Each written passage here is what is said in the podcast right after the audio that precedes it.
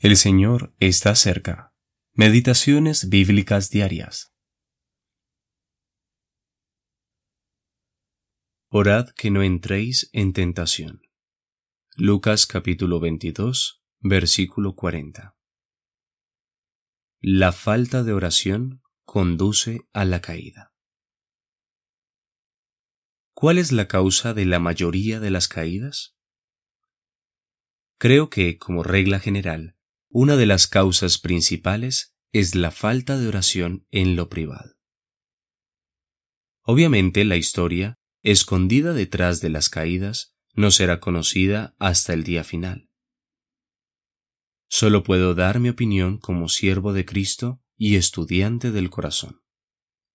Esa opinión es que la caída generalmente comienza con la falta de oración en privado la palabra de Dios siendo leída sin oración, los sermones siendo oídos sin oración, compromisos matrimoniales sin oración, viajes realizados sin oración, elección de vivienda sin oración, amistades formadas sin oración.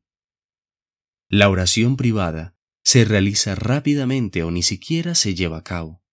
Estos son el tipo de pasos descendientes que muchos cristianos toman hacia una condición de parálisis espiritual, hasta que llegan a un punto en el que Dios permite que fracasen tremendamente.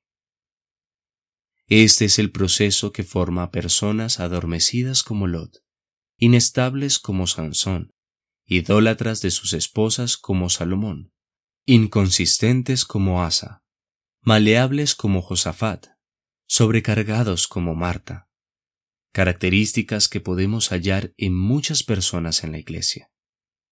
A menudo, la simple historia de tales casos es esta. Se han vuelto descuidados en lo que respecta a la oración en privado. Estamos seguros que los hombres caen en privado mucho antes de lo que caen en público. Han fracasado en estar de rodillas mucho antes de haber caído abiertamente a los ojos del mundo. Como Pedro, primero desatienden la advertencia del Señor en cuanto a velar y orar, y luego sus fuerzas se agotan y en la hora de la tentación terminan negando a su Señor.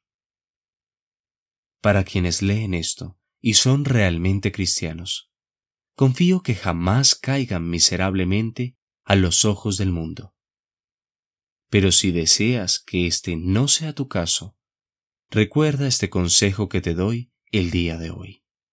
Ocúpate en la oración. J. C. Ryle Vela como si solo de esto dependiera tu día. Ora para recibir ayuda de lo alto, vela y ora. שרלוט אליוט.